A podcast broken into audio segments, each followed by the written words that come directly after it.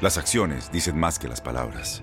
Abre el Pro Access Tailgate disponible de la nueva Ford F-150. Sí, una puerta oscilatoria de fácil acceso para convertir su cama en tu nuevo taller. Conecta tus herramientas al Pro Power Onboard disponible. Ya sea que necesites soldar o cortar madera, con la F-150 puedes. Fuerza así de inteligente solo puede ser F-150.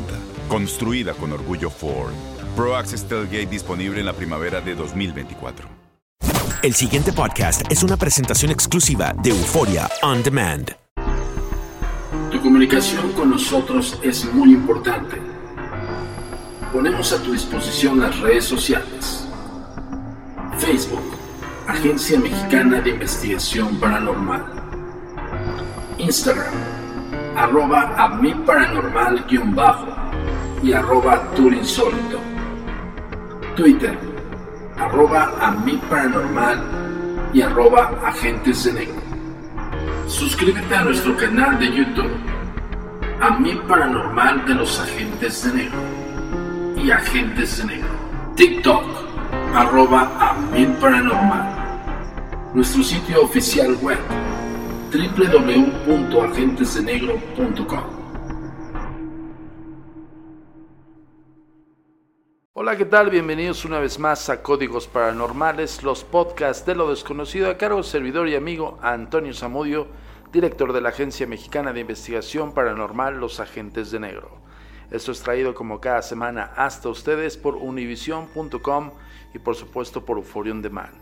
Quiero agradecerles infinitamente su preferencia con nosotros los podcasts de lo desconocido, los códigos paranormales, ya que seguimos en el top de los más escuchados aquí en Univision. Ya saben que cambiamos de plataforma digital eh, de donde se cuelgan los podcasts, que ahora es otra, ya no es AR19, es otra eh, plataforma, pero bueno, indistintamente tú llegas por univision.com, diagonal horóscopos, diagonal mundo místico, y en mundo místico vas a encontrar el banner donde ves ahí mi cara de hace años. y el, banner de los códigos paranormales. Le das clic y te dirige automáticamente hacia la nueva plataforma digital donde están colgados todos los podcasts semanales. Por otro lado, quiero comentarte también que estamos ya haciendo los artículos escritos, los códigos paranormales también se leen y esto es propiamente en la página de Mundo Místico de univision.com donde vas a encontrar diferentes temas relacionados a los misterios, los fenómenos paranormales, anécdotas, experiencias, vas a encontrar más cosas poco a poco. Y pues bueno, esos son de los especiales que tenemos hoy en el 2021. Así como también, pues bueno, eh, recordarte eh, insistentemente que te sigas cuidando, independientemente que ya tenemos una luz de esperanza al final de este gran camino que hemos recorrido toda la humanidad y que esperemos sigamos con ustedes, sigamos siempre, eh, pues bueno, sobreviviendo, ¿no? Y a toda la gente que lamentablemente perdió un familiar a causa de esta enfermedad, nuestro más eh, sentido pésame y sobre todo, pues más que resignación, concientización acerca de lo que estamos viviendo todos y cada uno de nosotros. De verdad les mando un abrazo fraterno a todas aquellas personas, los conocidos, los familiares, los amigos eh, y las personas que no nos conocen y que no conocemos. Les mandamos un fuerte abrazo. Independientemente de cualquier cosa, vamos a poder llegar a un buen puerto. Y pues bueno, juntos, cuidándonos.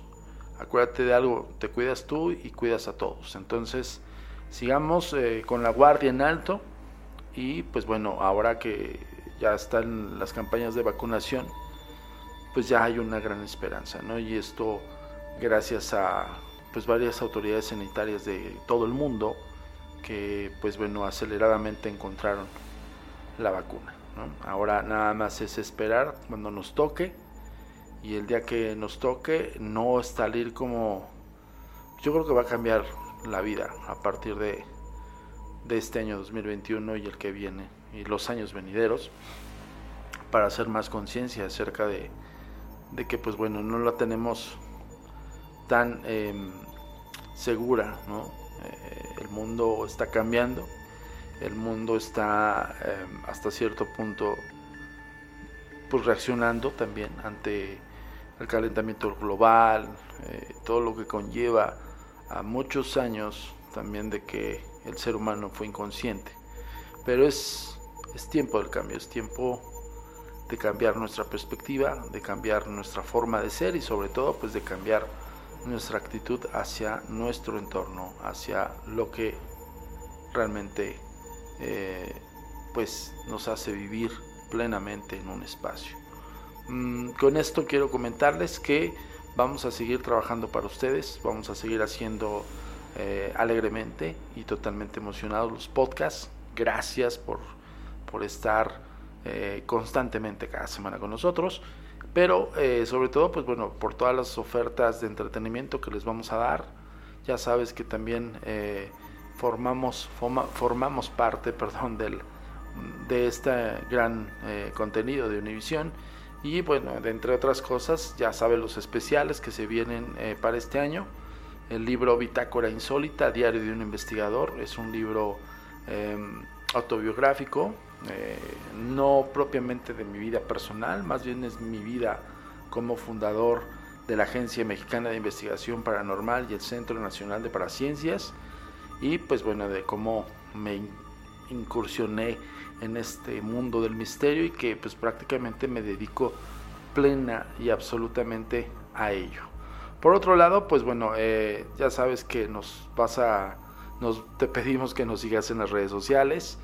Ya las escuchaste en un inicio. Eh, estamos, ah, ya tenemos de hecho el sitio oficial, ya por fin, ya lo, lo reactualizamos, le cambiamos algunas cosas, reeditamos algunas otras, tenemos nuevas secciones. Entonces la verdad es que está eh, súper interesante te recomiendo darte una vuelta a www.agentesdenegro.com donde vas a encontrar más cosas que no propiamente están ni en redes sociales y tal vez sí vas a encontrar en univision.com, en Mundo Místico. Algunas vamos a agrandar un poco más el contenido que ofertamos en Mundo Místico y así, bueno, vamos de la mano, ¿no? Eh, y de las redes sociales, pues no las vas a encontrar ahí. Ahí vas a encontrar nada más la liga para que vayas directamente a nuestro sitio oficial. Por otro lado, ya hice los comerciales, pero bueno, viene el, último comercial de la semana. Eh, que abrimos nuevos horarios para eh, los talleres online que estamos dando. Eh, hay mucha gente que está muy interesada. Pocos se han este, suscrito, o sea, yo creo que es por eh, tiempos, por cuestión de desidia. Muchas personas de repente se, bueno, se preguntan si, si es malo o bueno eh, tomar la clase de instrumental de contacto con los espíritus. Eh, propiamente el hecho de, de, hacerlo como tal, nosotros te explicamos el concepto del por qué es importante y por qué también es muy interesante saber cómo contactar con los espíritus por medio de un instrumental. Ahí quitamos totalmente los velos, mitos y clichés en torno a ciertos instrumentales, tales como la Ouija y otros más elementos, de los cuales, pues bueno, cuando la gente ya se, se empapa un poco más de conocimiento, pues más le nace el querer aprender. Entonces, tenemos dos talleres. Uno es propiamente aquella persona que tiene sensibilidad ante estos hechos sobrenaturales paranormales las facultades extrasensoriales. Es el desarrollo del psique, es el desarrollo psicodinámico de la percepción extrasensorial. Ese es uno. Y eso ese está diseñado para aquella persona que tiene sensibilidad y que tal vez eh, ha nacido con ella o se ha desarrollado más bien, se ha desarrollado desde que nació con ella y que pues bueno, incluso involuntariamente lo ha tenido desde que nació.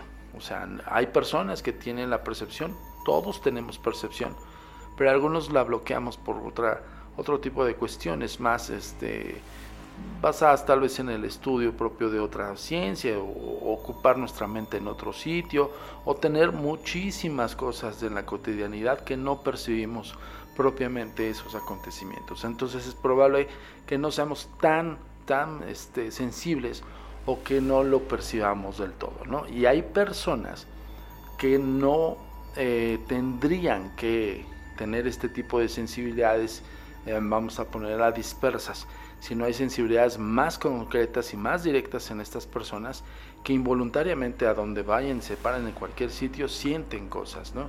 Y háblese de sensaciones de sentirse observados, escuchar voces o de alguna forma incluso ver familiares fallecidos de otras personas a las cuales ellos visitan o, frecuentan. Y este tipo de hechos las hace que, pues bueno, sean introvertidos, que incluso genera un poco de estrés o mucho estrés. De hecho, incluso al dormir, o sea, hay personas que tienen esta sensibilidad desarrollada involuntaria y que no pueden dormir con la luz apagada, por ejemplo. ¿no? Ese es un ejemplo claro de, lo que nos, hemos encontrado. Entonces, el, taller online de eh, desarrollo psicodinámico de la percepción extrasensorial está diseñado para aquella persona que no tiene el control absoluto de esa sensibilidad y que quiere aprender un poco más o aprender más bien vastamente del tema y que puede desarrollar su psique al grado de tener el control total y absoluto de esta sensibilidad. Ese es uno. Y el segundo, como empecé, es el taller de contacto con de espíritus por medio instrumental. Ahí vas a aprender cómo se hace una sesión espiritista, cómo se realiza una sesión Ouija, Momentum, el espejo, Péndulo Victoriano es una patente directa de la Agencia Mexicana de Investigación Paranormal y bueno, un sinfín de instrumentales que eh, al cabo de ciertas semanas vas a poder aprender y sobre todo practicar. Hay instrumental que nosotros ofertamos, otro más que tú puedes este, obtener de tu propio eh, de tu propia convicción, tus tablas, tus espejos y demás, pero hay instrumental que nosotros te podemos ofertar dentro del taller online. Bueno, ahí están los dos talleres y quiero empezar este tema. Ay, perdón. Perdón, perdón, acabo de, de pegarle aquí al escritorio. Pero bueno, estamos aquí ya grabando el podcast. Si los grabamos una semana antes, les soy bien honesto, porque este, pues bueno, tenemos un montón de cosas. Eh, hemos tratado de, hacer lives ya hicimos un live en, la página oficial de los horóscopos de Univision, pero bueno, en ese entonces no había pandemia.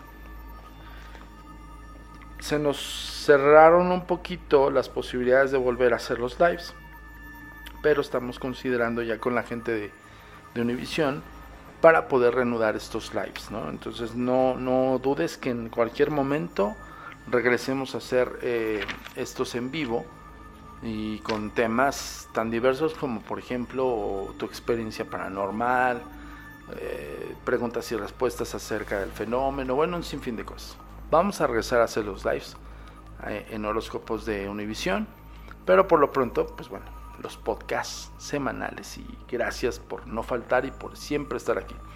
Bien, el día de hoy, bueno, vamos a hacer este tema, yo creo que lo vamos a, partir en segunda y acaso, si acaso tercera parte de un tema maravilloso que por demás para aquellas personas que son religiosas, pues bueno, les va a fascinar y aquellos que no sean religiosos les va a interesar. Y el tema eh, que vamos a partir en varias partes, valga la redundancia, perdón, eh, es tocados por Dios. O sea, así lo vamos a denominar. No, no son solamente estos personajes como los conocemos eh, pues de la propia iglesia que hablan acerca de estos santos, ¿no? bueno, algunos son santos, la mayoría son santos y se beatifican por medio de, esta, de este tipo de proezas o de, o de pues sí, de, de cosas milagrosas que pueden hacer ellos mismos. Pero prácticamente vamos a hablar de los inexplicables, eh, las inexplicables facultades paranormales de los místicos ungidos de Dios. Hombres y mujeres que se elevan del suelo sin causa física explicable, cuyas ropas y cuerpos despiden fragancias sin determinar, que soportan grandes temperaturas corporales o recogen en sus carnes las llagas de la pasión de Jesús de la cruz, desafían desde hace siglos a la ciencia. Los expertos denominan a estos prodigios fenómenos físicos del misticismo. Y los que lo interpretan eh, de la única forma posible eh, es como un milagro, una fuerza desconocida y tremenda del ser humano que desata bajo determinadas y específicas condiciones.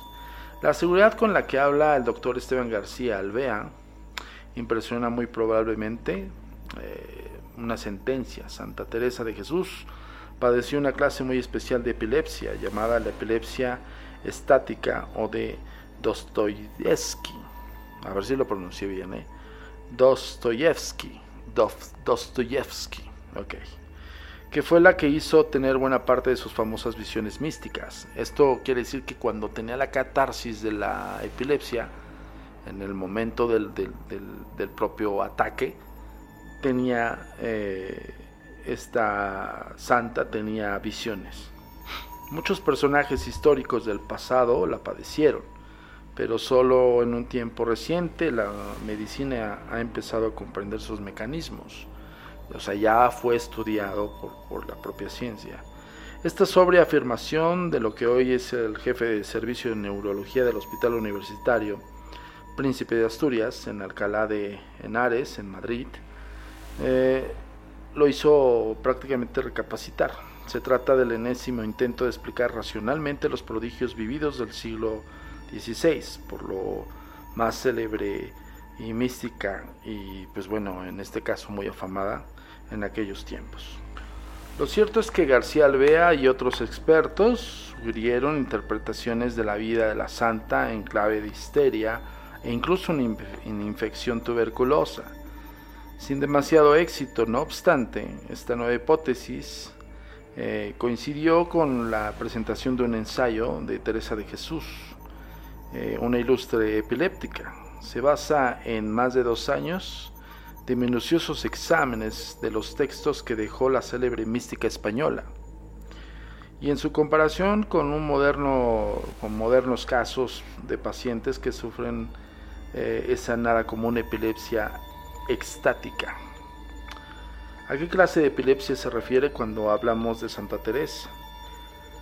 Em, existen dos grandes tipos de epilepsias la más conocida es la generalizada, que suele ir acompañada de caídas y convulsiones más o menos violentas.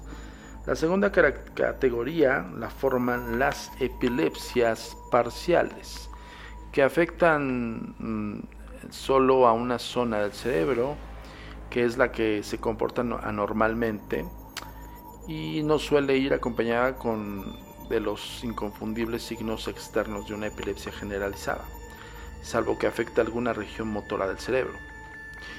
Y la epilepsia extática es una clase de epilepsia parcial y se presenta siempre de una forma inesperada, iniciándose con la visión de una luz, a la que le sigue una sensación de parálisis y el inicio de episodios alucinatorios.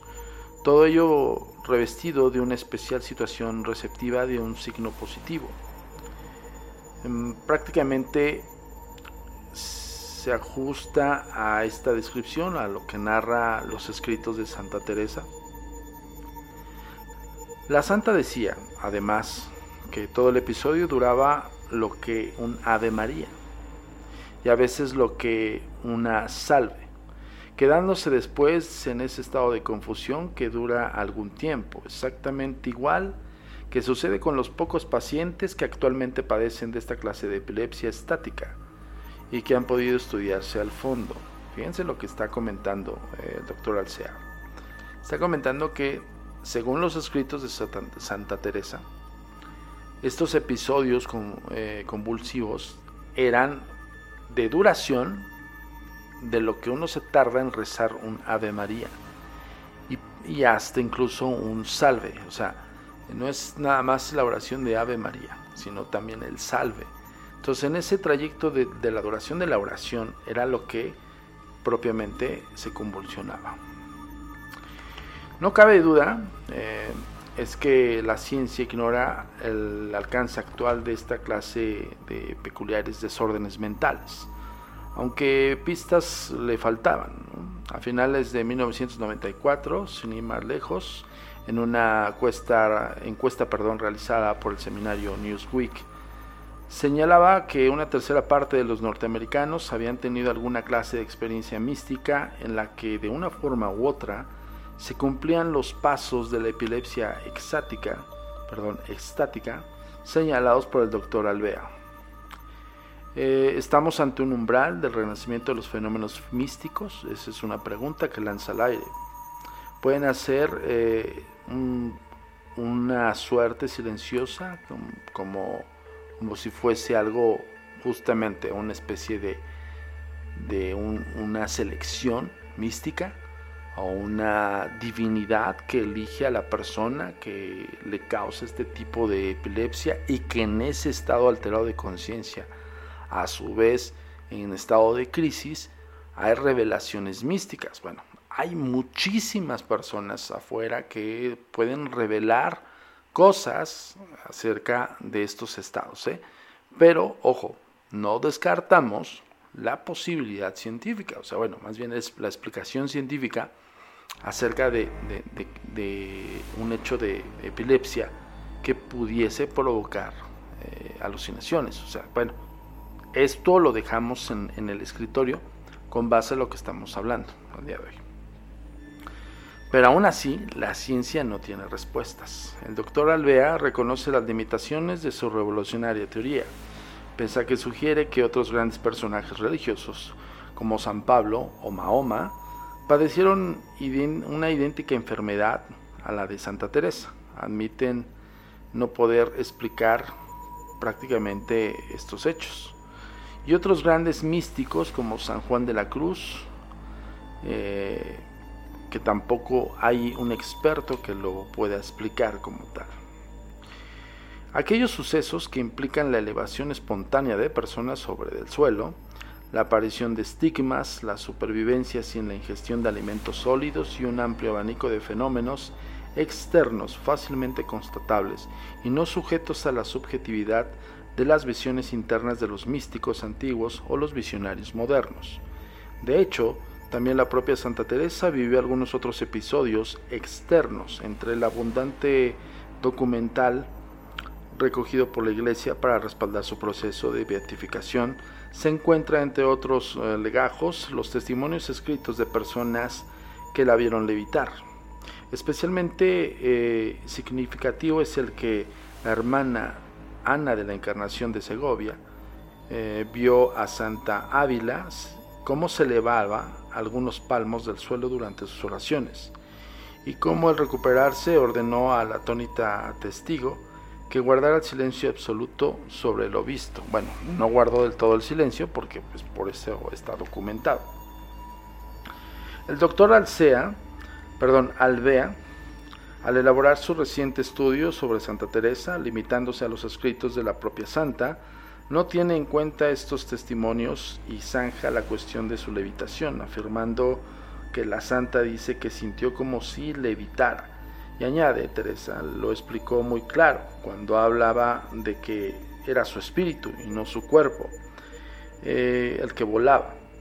Contra este argumento, Herbert Turson, un jesuita británico, autor del voluminoso estudio sobre la clase de fenómenos, de esta clase de fenómenos, no solo sostiene que Santa Teresa voló en alma y cuerpo, sino otros religiosos posteriores repitieron esta hazaña ante decenas de testigos.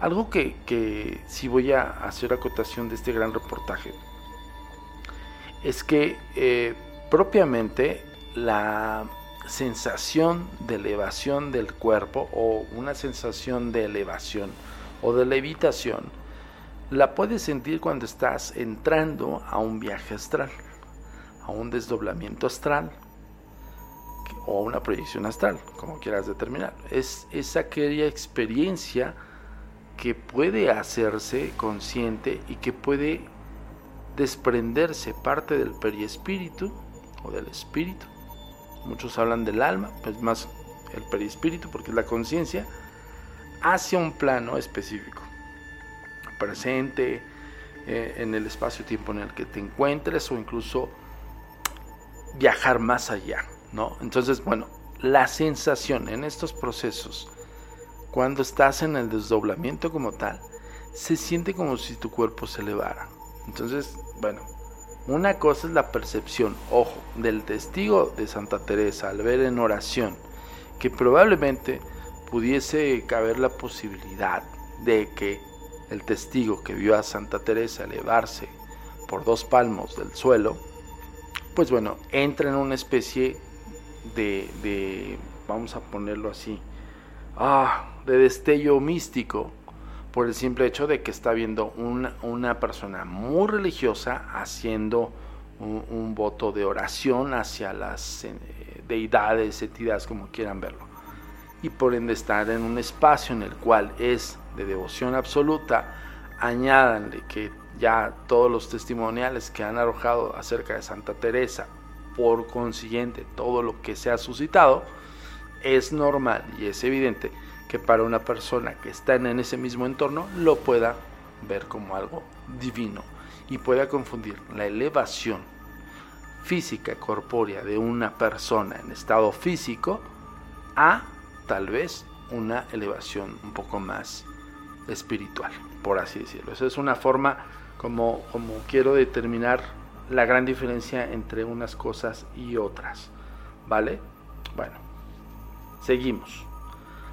Nombres prominentes como San Francisco, según biógrafos de su época como el hermano Leo o San Buenaventura, o San Ignacio de Loyola, que fue visto mientras levitaba en 1524 en varias ocasiones, en plena Barcelona.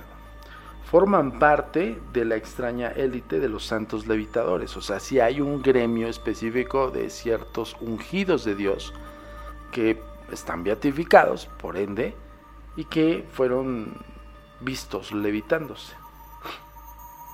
Ok.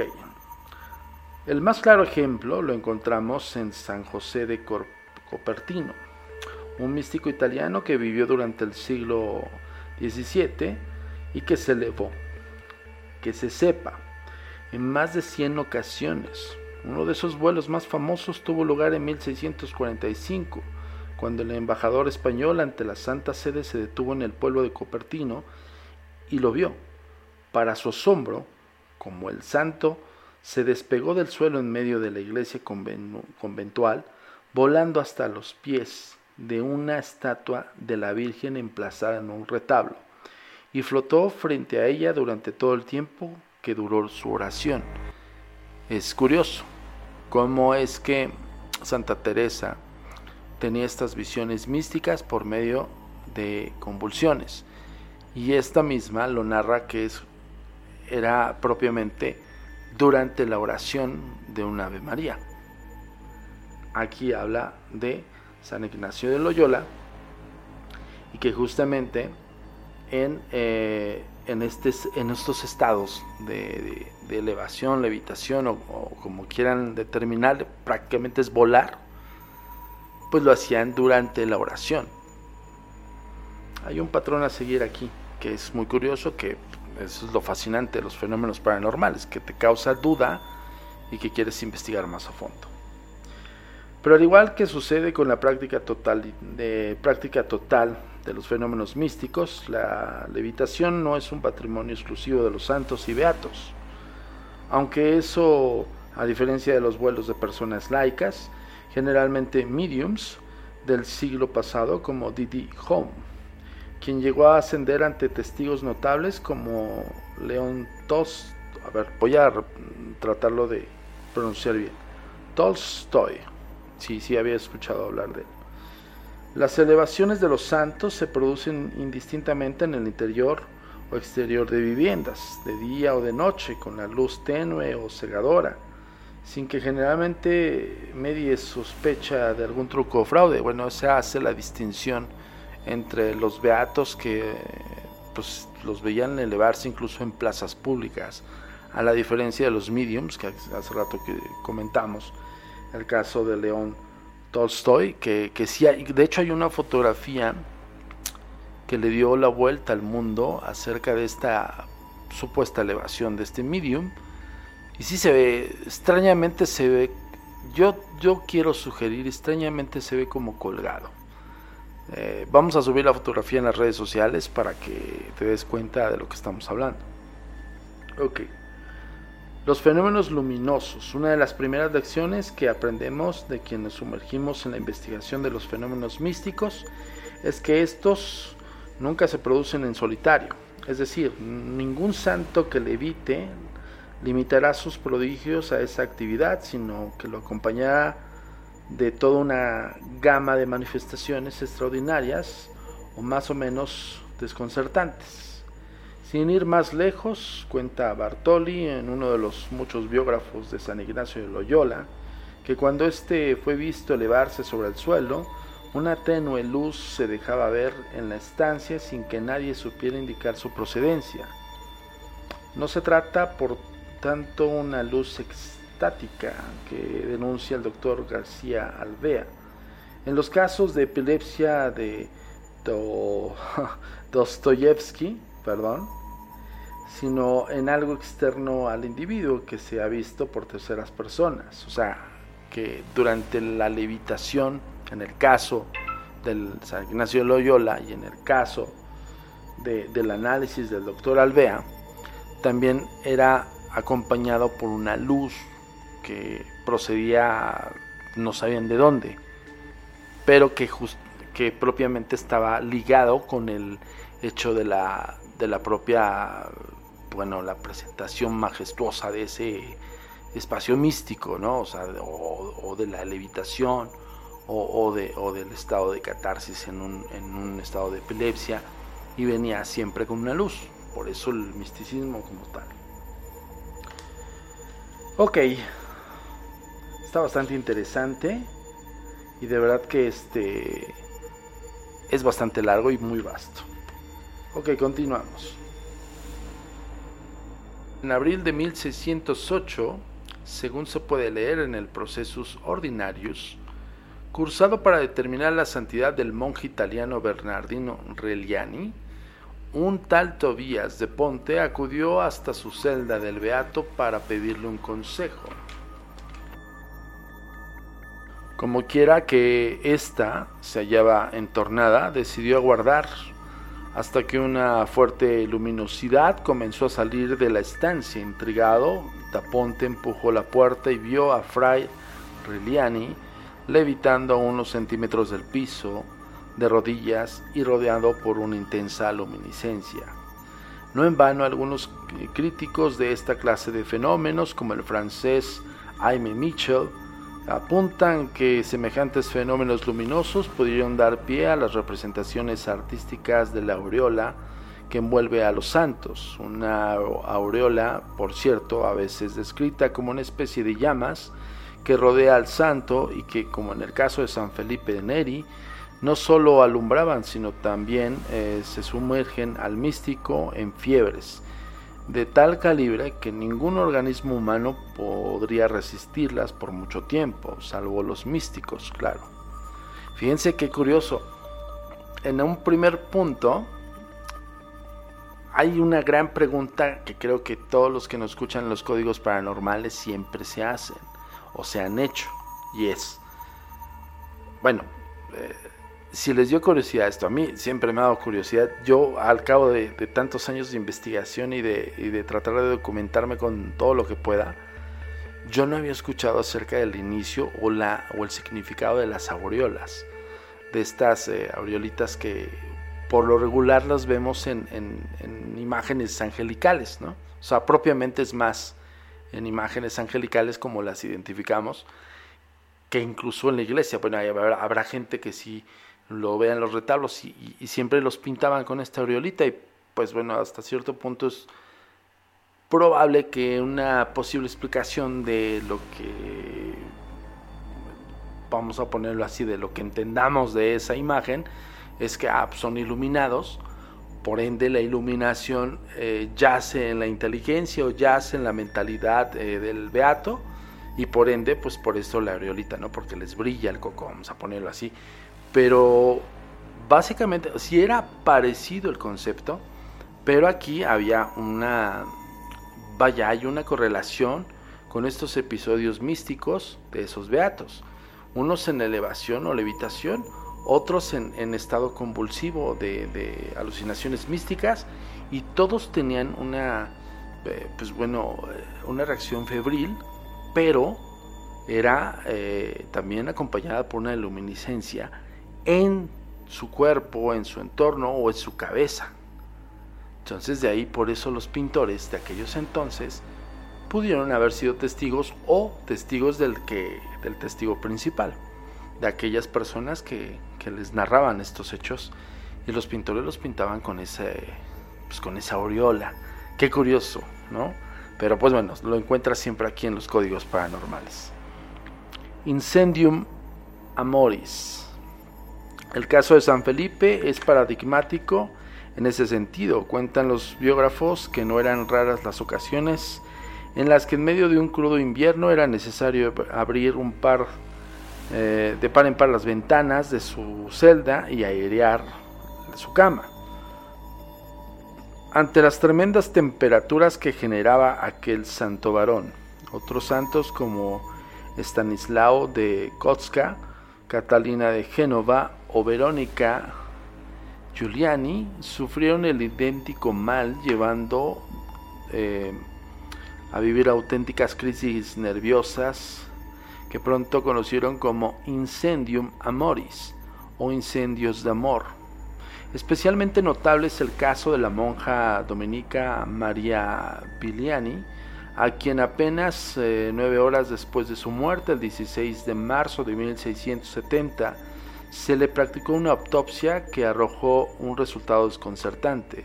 Sor María había padecido durante sus 86 años de vida numerosos ataques de incendium amoris, pero los doctores que ejecutaron la necropsia, Domenico Trifone y Francesco Pinto, nunca imaginaron que al abrir el cuerpo de la religiosa se encontrarían con el corazón que estaba tan caliente que desprendía humo. Fíjense, eso, eso descrito por los, los que le hicieron la necropsia. En vida quienes padecen de estos peculiares eh, accesos místicos señalan que el calor se concentra principalmente en la garganta y el corazón, obligando al paciente a ingerir enormes cantidades de líquido. Por lo general aparecen los calores en momentos de especial tensión sentimental, religiosa eh, prácticamente, y pese a lo incómodo que resulta el fenómeno, ningún santo oculta que tales calores tienen algo de placentero. En el caso destacado es el que el del sacerdote capuchino Pío de Pietrelcina, que vivió hasta 1968 y cuya temperatura no pudo, nunca pudo ser determinada con precisión. Los termómetros estallaban en el mejor de los casos, marcaban fiebres imposibles, 48.5 grados. Y ese, como detalle, más adelante era solo una de las irregularidades en las que incurría a diario este peculiar religioso italiano, el Padre Pío. En algunas ocasiones, los que sufren de esta clase de dolencia mística ganan una extraordinaria eh, resistencia en las llamas, siéndoles totalmente indoloro tomar carbones ardiendo en sus manos o acercarse a hogueras sin sufrir por ello quemaduras de ningún tipo. Como de hecho le sucedió a Santa Catalina de Siena. Y es que es nuevo, de nuevo Aime Mitchell, quien nos recuerda que no existe un solo caso en el que esta hipotermia no está acompañada de otros prodigios como si la aparición de la misma exigiera alguna reacción química generada de energía. La antes aludida Sor María Vigliani no es una excepción de esta regla, pues amén de sus accesos de calor, su vida estuvo acompañada de otro clásico de los fenómenos místicos del propio ungido de Dios, los estigmas. Ya hemos hablado acerca de los estigmas, de hecho si quieres Em, recordar este podcast de, los, el enigma de los estigmas, así se llama, puedes buscarlo así con ese título y vas a escuchar otro, otros misterios que revelamos ahí acerca directamente de los, de los estigmas. Incluso eh, tuvimos un gran invitado que es eh, Ramírez Reyes, un gran docto de, de estos temas. Las heridas de Dios, los casos en los que aparecen llagas similares a las heridas que recibió Jesús durante su pasión se cuentan por centenares en casi todo el mundo. Como bien apuntaba recientemente el doctor Francisco Alonso perdón, Fernández, nuestro país ocupa el tercer lugar después de Italia y Francia. Y cuando hablo de, cuando hablo acerca de en primera persona de nuestro país, estoy hablando de Alonso Fernández, quien es el reportero que hizo esta gran nota acerca de las heridas de Dios, y está hablando propiamente de España. En relación de naciones ordenadas con la tasa de incidencia de la estigmatización, dando a entender lo extendido de este fenómeno. Pese a que pueda parecer extraño, los primeros casos de estigmatizados cristianos no surgen hasta los siglos XI y XIII, extendiéndose como prende un reguero de pólvora al popularizarse la certeza de que San Francisco los tuvo durante los últimos años de su vida, hasta punto, hasta tal punto, perdón, arraigó el mito franciscano que incluso su primer biógrafo, Tomás de Celano, llegó a afirmar que no sólo se descubrieron estas llagas en el cuerpo del santo al morir este mismo, sino los mismos clavos milagrosamente, perdón, milagrosamente obrados por el poder de Dios. O sea, es que me impresionó de que no solamente Tomás de Celano, que fue el primer biógrafo, de, San Francisco, eh, pues narra no solamente que, fue las estigmas que, le, que se le mostraron en el cuerpo, sino cuando ya fue sepultado, se materializaron de alguna manera los clavos, los clavos de Cristo como tal. Por eso me quedé así atónito con el milagrosamente. Los estigmas más comunes aparecen en las manos, pies y costado las cinco llagas y aunque menos frecuente, también se encuentran en casos de heridas similares a las producidas por una corona de espinas. En España fue especialmente célebre la religiosa manchega Sor Patrocinio, así se llama, ¿eh? más conocida durante el siglo pasado, estamos hablando del siglo XIX, con el sobrenombre de la monja de las llagas, a causa de sus estigmas y que, como las otras monjas de clausura en el pasado, alcanzaron tal fama de santidad que incluso la Casa Real se interesó por sus tratos de favor con el cielo, o sea, prácticamente una vocera entre el plano físico y el cielo. El, caso de Sor Patrocinio, sus reuniones con Isabel II, la situaron en un eje de una vida llena de polémicas, destierros, acusaciones de fraude y hasta conspiración, sin que ello fuera nunca de ah, detrimento de sus estigmas. O sea, ella estaba en, plena controversia porque evidentemente estaba muy cerca de Isabel II y pues ya sabe, todo el mundo empezó ahí con la el rollo de la envidia y que cómo era posible, pero nadie, nadie le cuestionaba los estigmas, más bien le cuestionaban que estuviese muy cerca de la reina. Pues bueno, em, sin duda, eh, de todos los casos recientes, bueno, hablándose de aquellos entonces, en el que más atención ha recibido ha sido el de antes aludido, Padre Pío de Pietralichna perdón, va de nuevo. Padre Pío de Pietralcina. Es que de repente quiero pronunciarlos como, pues sí, como, como, debería escucharse, ¿no? Y, al momento lo, al momento que le doy lectura, pues los leo tal cual y trato de, de dar la expresión.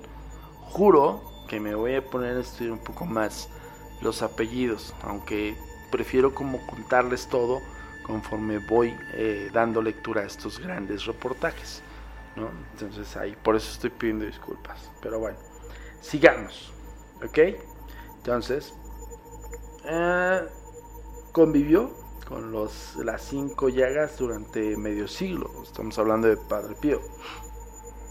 Hasta ahora es el único sacerdote estigmatizado de la historia de la Iglesia Católica.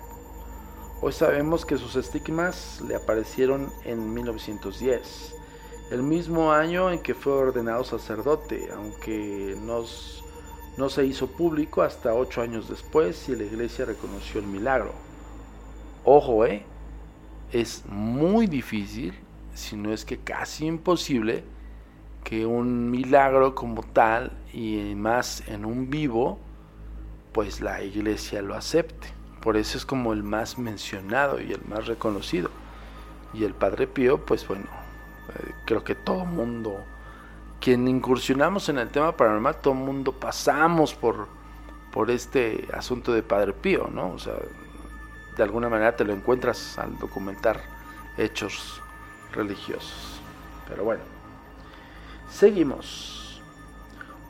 Uh, uh, uh, ok, una vez que reconoció la iglesia el milagro, sorprendentemente de este caso es que además de las cinco estigmas clásicas y ocasionalmente que aparecían en su carne, las huellas de la flagelación romana a Jesús también era un gran hematoma en el hombro derecho causado, según los devotos, por el peso del madero de la cruz. O sea, no solamente eran las cinco llagas específicas de las que se conocen acerca de, pues bueno, del... Ah, se me olvidó la palabra. Sí, de, la procesión de Cristo, o sea, de, de todo lo que pasó, ¿no? Sus llagas, no solamente esas llagas, sino también Padre Pío presentaba una especie de moretón en un costado del hombro que para muchos religiosos, muchos devotos, para eso era la cruz que Cristo cargó en, esta, en este calvario. Bueno, eso sí, eso yo me acabo de entrar ahorita con este reportaje. Yo nada más sabía del estigma de Padre Pío, de los cinco estigmas, y que hacía también bilocación y bilocación es, estar presente en dos lugares al mismo tiempo distantes. Pero bueno, eso yo creo que lo vamos a tocar en el siguiente podcast.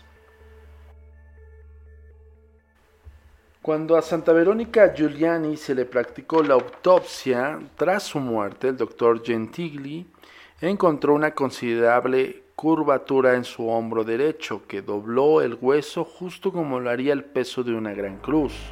Semejante hundimiento no fue detectado nunca en vida de la santa y aunque así hubiera sido, anatómicamente le hubiera resultado imposible mover su brazo con normalidad, como lo hizo siempre. Bueno, eh, justo es lo que hace rato narraba el documento. Muchos son los estigmas visibles y otros son los estigmas invisibles que esto pudiera corresponder incluso otro dato acerca de lo que hablaban del Padre Pío de las cinco llagas del estigma que tenía y a su vez también de pues esta marca en el hombro, en el costado del hombro y parte de la espalda donde semeja un pues traer una carga muy pesada como una cruz. Bueno, yo voy a dejar por hoy el podcast. Nos veo la próxima semana para continuar. Esta es la primera parte de los ungidos de Dios. Estamos hablando acerca de eh, las manifestaciones místicas y prodigiosas que en un primer plano eh, puede hacer un hombre común que es beatificado y también algunos otros que no propiamente corresponden a la religión. Bueno, primera parte es esta. Nos vemos la próxima semana para la segunda parte. Yo soy Antonio Zamudio, director de la Agencia Mexicana de Investigación Paranormal, Los Agentes de Negro.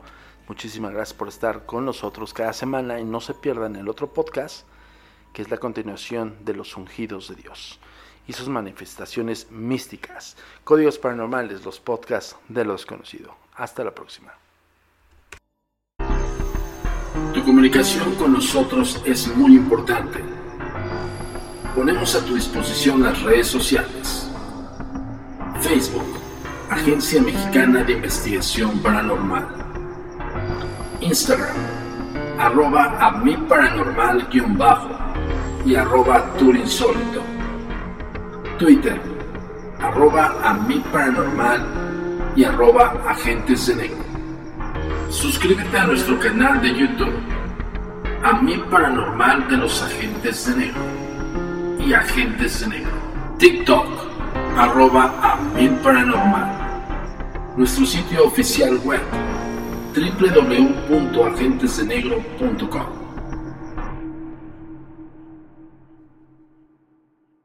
El pasado podcast fue una presentación exclusiva de Euphoria On Demand. Para escuchar otros episodios de este y otros podcasts, visítanos en euphoriaondemand.com. Aloha mamá. Sorry por responder hasta ahora. Estuve toda la tarde con mi unidad arreglando un helicóptero Black Hawk. Hawái es increíble. Luego te cuento más. Te quiero. Be All You Can Be, visitando goarmy.com diagonal español.